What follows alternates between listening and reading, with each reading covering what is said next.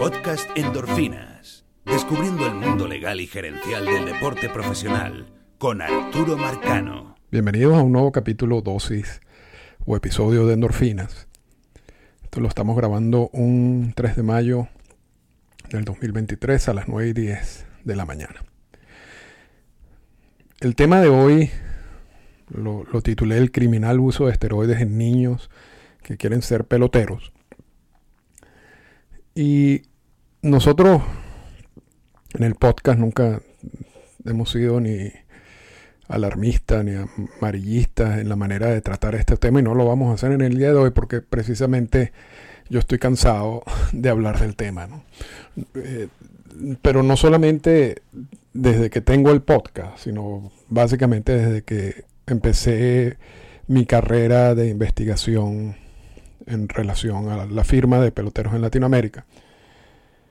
Y en, el libro, el primer libro que publiqué, que se llama Stealing Life, una parte de ese libro, aun cuando eso reflejaba actividades en Latinoamérica de 1998 al 2002. El libro fue publicado en el 2002. Y que en ese momento este tipo de problemas no existía, pero ya había ciertas acciones negativas en el futuro de muchos niños en Latinoamérica que nosotros resaltamos con David Fittler, el coautor del, libro, que, resaltamos allí y en otros capítulos del libro. esto, esto es un tema por el cual yo he estado hablando quizás por más de 20 años, 25 años. Y el, y el tema de esteroides en niños en particular lo hemos tocado en el podcast y hemos escrito ah, varios artículos desde que estaba en ESPN y recientemente en, uno que publicó el Extra Base eh, en relación al draft internacional. Y, al hacer como el análisis de, cómo puedo presentar este caso nuevamente, una de las como primeras conclusiones que, llegué es que no, no puedo seguir en lo mismo. No, no, no, no puedo estar de nuevo cayendo en la denuncia. La denuncia se sabe. ¿Cuántas veces vamos a denunciar el problema? Voy a pasar pasado 25 años denunciando un problema, voy a pasar 25 años más denunciando los mismos problemas y los problemas siguen. Entonces, la verdad que no quiero. Es obvio que vamos a hablar de los problemas, pero no quiero quedarme en denuncia y no quiero quedarme en que tú eres el culpable o que él es el culpable. Ya ese ejercicio lo hemos hecho. Lo hemos hecho infinidad de veces. Y yo creo que ese ejercicio lo hacemos, se ha hecho públicamente y, no lleva a ningún lado. En este tema no ha llevado a ningún lado. Entonces yo, yo, yo lo que quiero con el episodio de hoy es simplemente hacer propuestas y, tratar de ver si ya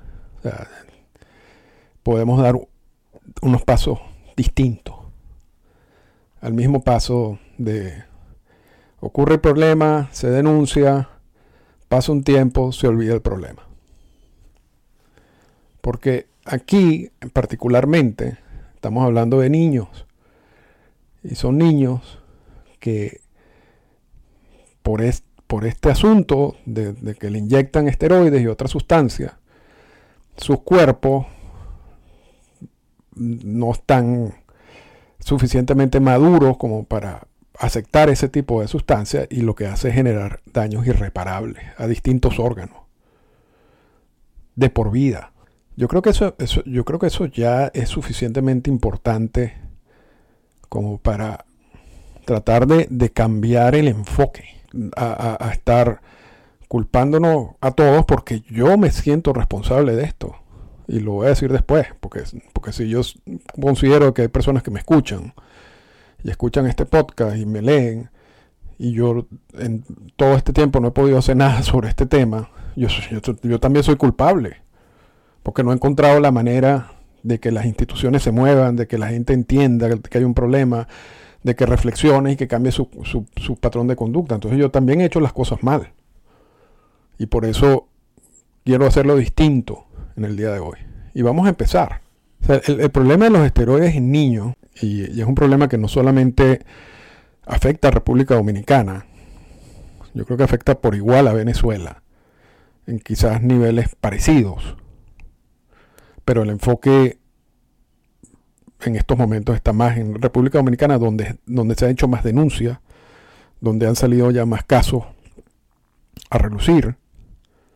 Pero no se engañen, en Venezuela el problema es igual. Y este es un problema que no está ni siquiera en discusión. O sea, hay, asuntos que, uno hace una denuncia y dice, no, no, eso no es así, eso no ocurre de esa manera. Hay que, hay que investigarlo bien.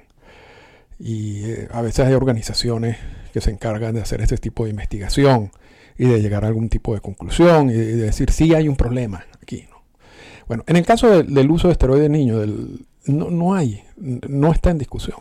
O sea, no, no es, es, es aceptado, tanto por MLB, por el sindicato, por los entrenadores, por los gobiernos, que existe el problema.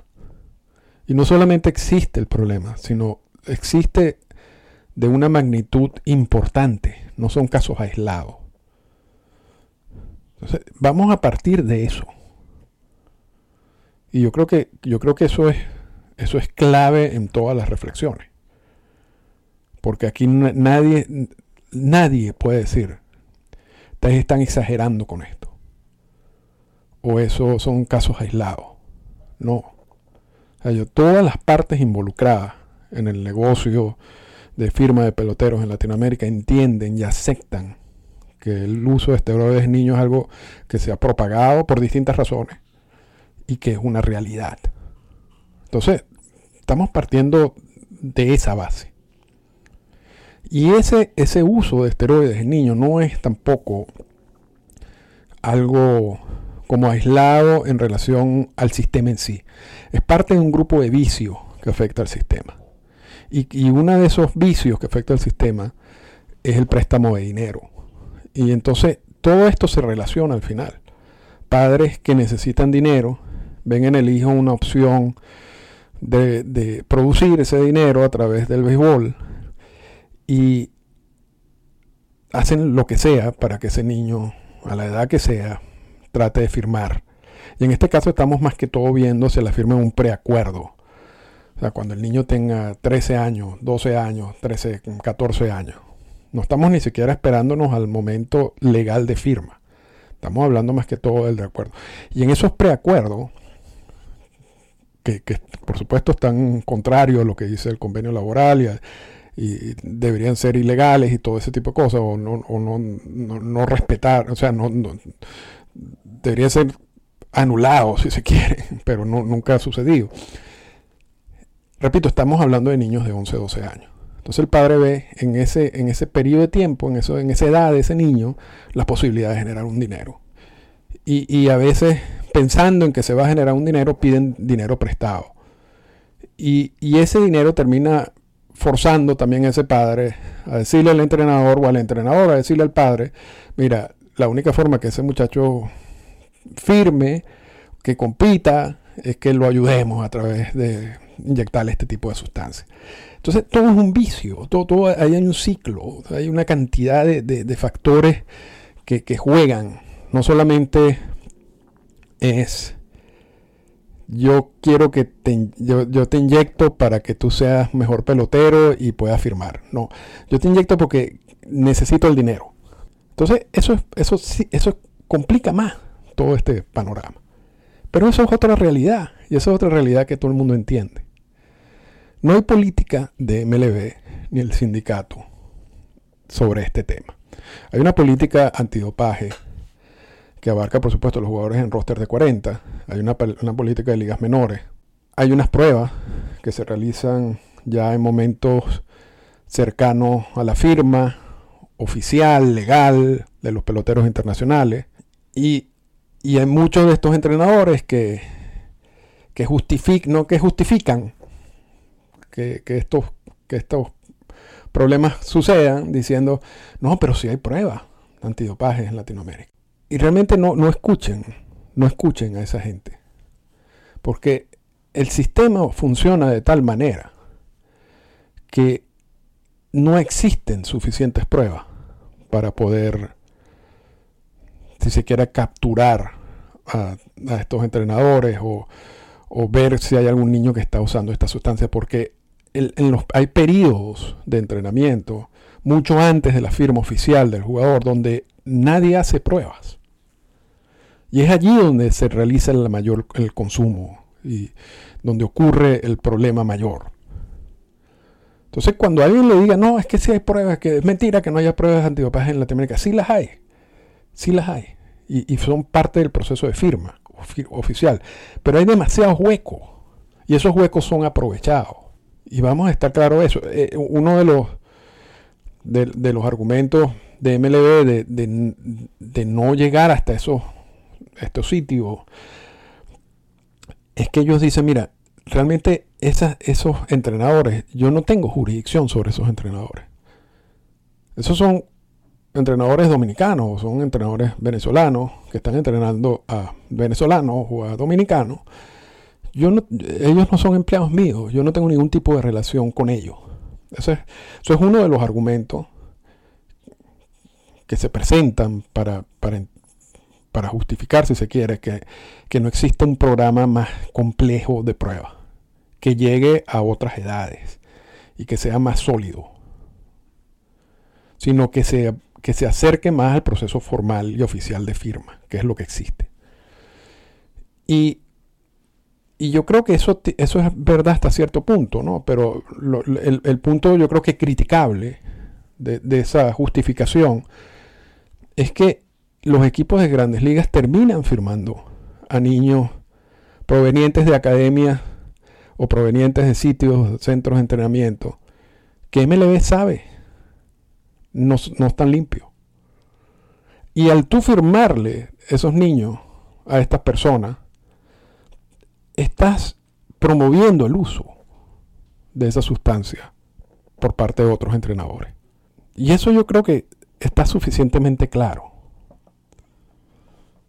Lo que pasa es que en todos estos años todavía no, se ha podido dar ese paso adicional. Otro punto, antes de, antes de ir como más específicamente en, como en ente por ente, el uso o, o darle esteroides a un niño no es justificable bajo ningún argumento.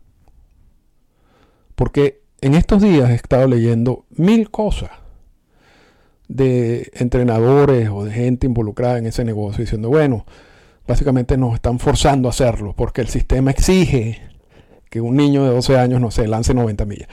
Señor, eso no justifica que usted envenene a un niño, que usted le inyecte algo a un niño que le va a generar daños irreparables. Eso es un abuso del menor. Y eso, y ese, y esos abusos violan leyes internacionales y seguramente leyes nacionales de protección al menor.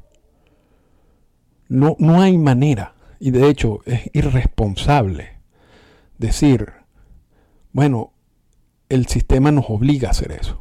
Y da lástima ver que eso, porque, porque te lo plantean siempre como que, no, eso no es justificable, pero el sistema nos obliga, obliga a hacer ese tipo de cosas.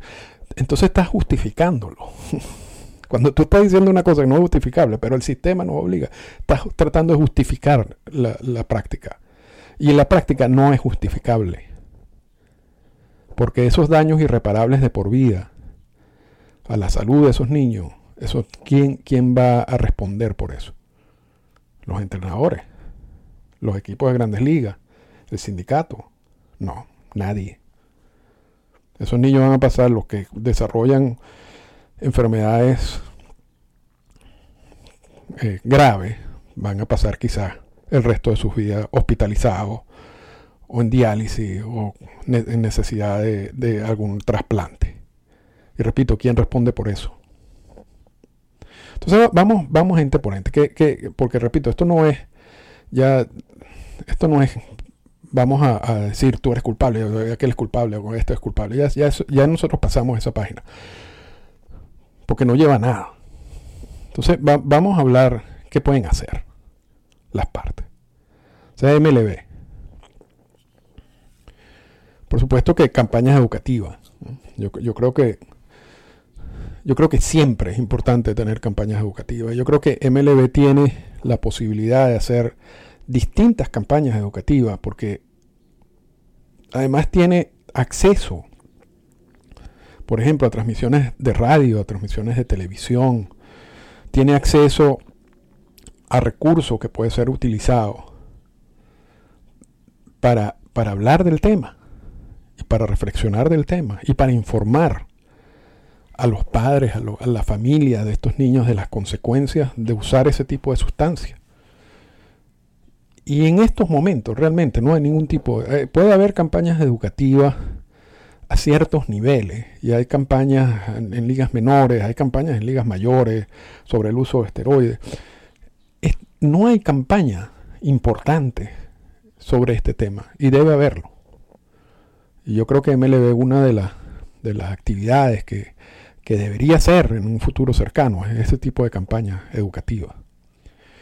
El otro punto que yo creo que es importante que MLB haga es sentarse con, con el sindicato para ver qué tipo de medidas se pueden tomar a corto plazo. Y, yo creo que es fundamental separar este tema de otras discusiones, como discusiones del draft internacional o discusiones de cambios en el sistema de firmas internacionales, cualquier tipo de esa discusión. Esto es un tema tan importante que tiene que ser analizado de manera específica. Y yo creo que al, separarlo de los otros debates, de las otras discusiones, yo creo que se puede promover una, reacción más rápida. Y, puede ocurrir que el sindicato y MLB esté de acuerdo, aunque no estén de acuerdo, que no lo están en el draft internacional, ni en muchos cambios del sistema de firmas internacionales, yo creo que tienen que estar de acuerdo en parar este uso criminal de esteroides por parte en, niños de Latinoamérica. Y, si están de acuerdo, siéntense y vean qué se puede hacer. Lo, han hecho en otros temas, históricamente. Háganlo en este tema, que también es importante, o que es muy importante.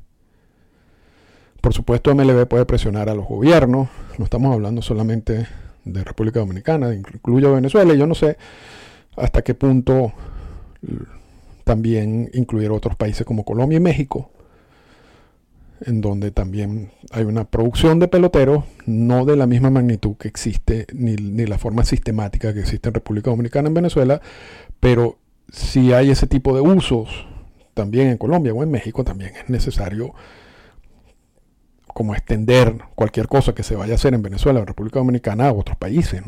Y, yo creo que como último punto, si tienen pruebas de algún entrenador que esté suministrando este tipo de sustancias, y yo sé que esto trae mil problemas, pero deben prohibirle a los equipos de grandes ligas hacer negocio con esos entrenadores y punto. Porque no hay, no puede haber campaña educativa efectiva, que funcione, sin que tú, sabiendo que existen algunos que están creyendo en esas prácticas, tú no los sanciones. La sanción es parte de, cualquier campaña educativa que exista. Y, en estos momentos no pareciera que eso ocurre con frecuencia. Y debería ocurrir con frecuencia. Si se sabe de algún entrenador que cae en, esas prácticas, ese entrenador debe ser suspendido de por vida. Eh, eso está, yo lo veo totalmente claro. Yo no entiendo por qué no se hace. Y tiene mil problemas, pero la única manera de que esto cambie es precisamente haciendo algo. El sindicato. El sindicato también, por supuesto, puede sentarse con MLB para ver qué tipo de medidas se pueden realizar. Hay, una, hay una tradición, una posición tradicional, histórica del sindicato en contra de pruebas antidopaje, en pruebas de, todo tipo de control, pero eso no solamente en firmas internacionales, estoy hablando de, en, los Estados Unidos, de hecho, no, no, había, no hubo política antidopaje en, en, grandes ligas porque el sindicato se opuso por mucho tiempo, por, por muchas razones, y eso lo hemos hablado en los podcasts. Pero, entonces lo que yo quiero decir, esto es parte normal de, esa institución. Pero en este caso, sabiendo que existe el problema, sabiendo la, gravedad del problema, yo creo que tiene que apartar un poco esa tradición y, apoyar cualquier tipo de, repente de incremento de pruebas antidopaje a, a distintas edades, en, distintos escenarios, y, ver con esos resultados qué se puede hacer también. ¿Cuáles son los problemas mayores? ¿Dónde está concentrado la mayor cantidad de problemas para poder reaccionar? Pues no lo vas a hacer si no, ahorita hay data y hay suficiente data como para hacer algo. Pero yo creo que el, hecho de incrementar las pruebas también puede ayudar a que, a que no se use la sustancia, que, que en definitiva es lo que uno quiere hacer. Y también, por supuesto, al igual que MLB, campañas educativas. Yo creo que el sindicato puede, con, el enfoque del sindicato, con el enfoque que quieran, distinto al de MLB, también pueden mandar un mensaje a, los entrenadores, a los padres, a los niños, incluso a los gobiernos, sobre los daños del uso de esteroides en niños.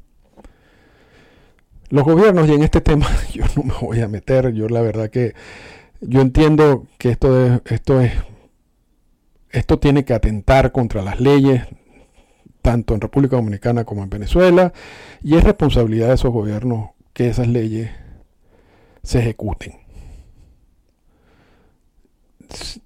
Más allá de eso, yo no voy a decir nada. porque no voy a convertir este, este, este en un tema político que lo es. Porque indudablemente que, existe un rol aquí de los gobiernos.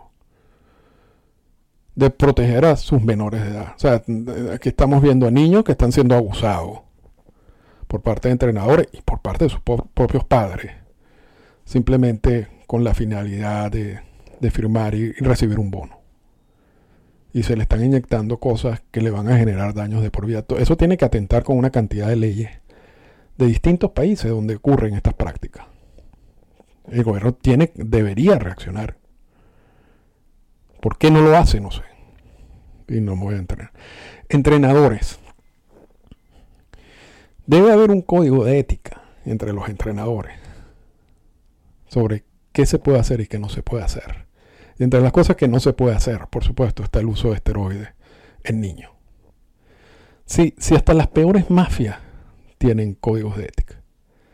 Y, este, y esto yo, creo que es, parte fundamental de entender de que esto es una industria sin ningún tipo de regulaciones, estos entrenadores. En cualquiera de los países que hablemos. Existe un Partnership Trainer Program, como un club de entrenadores promovido por MLB, que es voluntario, su incorporación es voluntaria, pero que no abarca a la gran mayoría de, los entrenadores que se que están entrenando niños. Y quitando eso, no existen regulaciones. Incluso muchos, no muchos, pero incluso entrenadores de, ese, de ese, club que, maneja MLB han están involucrados en esto. Y repito, mientras, mientras estén involucrados, a todo nivel, ya sean entrenadores importantes o entrenadores pequeños, y, no haya sanciones, tú lo que estás es promoviendo que siga el consumo, que siga el uso, que sigan inyectándole esteroides a niños. Porque tú no ves, primero no puedes competir limpio si hay otros que no están limpios como entrenador. Y después si ya no estás limpio, si empiezas a usar eh, eh, esteroides en, los niños de tu programa, tú sabes que no va a pasar nada. Entonces, ese sistema no funciona. no ha funcionado en, todo este tiempo. Por, eso es que insisto, tiene que haber sanciones. Independientemente de todo el programa educativo y todos los mensajes que tú quieras dar, tiene que haber sanciones. Sin, sin sanciones, nada, ningún cambio se va a dar. Y yo creo que hay suficientes pruebas y, pruebas que puede tener MLB, pruebas que puede tener el sindicato, y pruebas que pueden tener los gobiernos de, cualquiera de estos países, como para, para sancionar a gente en esto. Y, y, eso es un paso que debería darse. Y entonces los entrenadores, que es el punto que estoy hablando en estos momentos, yo creo que tienen que entender que esto puede llevarlos a la cárcel. O sea, más allá del, del peso moral, si se quiere, de, de saber que tú le estás inyectando un veneno a un niño, que ese niño posiblemente necesite algún trasplante en el futuro. Eso todo cae sobre, sobre esta gente, sobre lo que tú estás haciendo como entrenador. O te vas a hacer el loco en el futuro cuando un niño de, de esto tenga esos problemas. si, si, estos entrenadores que hacen eso pueden dormir tranquilos con eso, mira, la verdad que, que son personas sin alma en lo absoluto, ¿no? Y, puedo creer que haya muchas así, muchas personas así, lamentablemente en ese negocio. No todas. Yo creo que la mayoría son, son gente seria, pero, pero el sistema tampoco ayuda en términos generales. Los padres deben informarse sobre las consecuencias del uso de esteroides en niños. Lamentablemente en algunos casos, por buscar generar un dinero adicional con esos hijos, terminan permitiendo o incentivando el uso de esteroides y no se dan cuenta que al final, primero no, no les garantiza eso la firma y luego lo más seguro es que tengan que gastar los ahorros que tengan en el futuro por los tratamientos médicos de ese niño. O a menos que lo abandonen, que también es otro caso, que son casos. Los medios de comunicación, y con esto terminamos. Es importante hablar del tema. Yo, veo que muchos cubren, estamos hablando de los medios en Latinoamérica y, amigos míos y conocidos y gente que no conozco, a través de sobre todo redes sociales. Yo creo que es importante que se hable del tema si uno está viendo que está ocurriendo esto y, cae en un silencio y lo ignora, estás ayudando que el sistema siga. Entonces, hablemos del tema. Y, se puede hablar profesionalmente. No, no, no, es necesario hacerlo de manera amarillista o alarmista, pero es importante dar información, no solamente del problema en sí, sino también de, de qué se puede hacer. Y, más allá de, los medios en Latinoamérica, yo también quiero incluir a los medios en Estados Unidos que escriben en inglés sobre todos estos procesos de firmas internacionales, cada vez que, que comienzan los periodos de firma, que en muchos casos toman algunas posiciones drásticas a la hora de las negociaciones de los convenios laborales en muchos de esos casos en contra de un draft internacional. Y esto, repito, yo no quiero amarrar esto a otros temas. Pero esa gente que asume esas posiciones tan sólidas en, contra de miles de cosas, no dice nada de estos temas. Y, lo y saben que ocurre. Y no hablan. Yo creo que también hay una responsabilidad de ellos de decirlo, ¿no? de decir lo que está pasando, para ver si esa presión también por el lado de los Estados Unidos genera algún tipo de cambio. Y con esto terminamos el episodio de hoy. Yo creo que hay una responsabilidad, y lo dije al principio, de todos nosotros, incluyéndome, de hacer lo posible porque esto cambie. Ya la simple denuncia no, no, llega a ningún lado, lamentablemente. Yo creo que hay que presionar a las partes para que hagan algo y para que se muevan. Y yo creo que ya no, sé qué, qué, más tiempo vamos a esperar. ¿Cuántos más niños? En estos momentos deben haber niños que están siendo inyectados con esteroides. Niños de 10, 11, 12 años mientras yo grabo este podcast. Ese niño en 5 o 6 años será una nota de prensa de, de alguien que está pidiendo un riñón o un trasplante de corazón.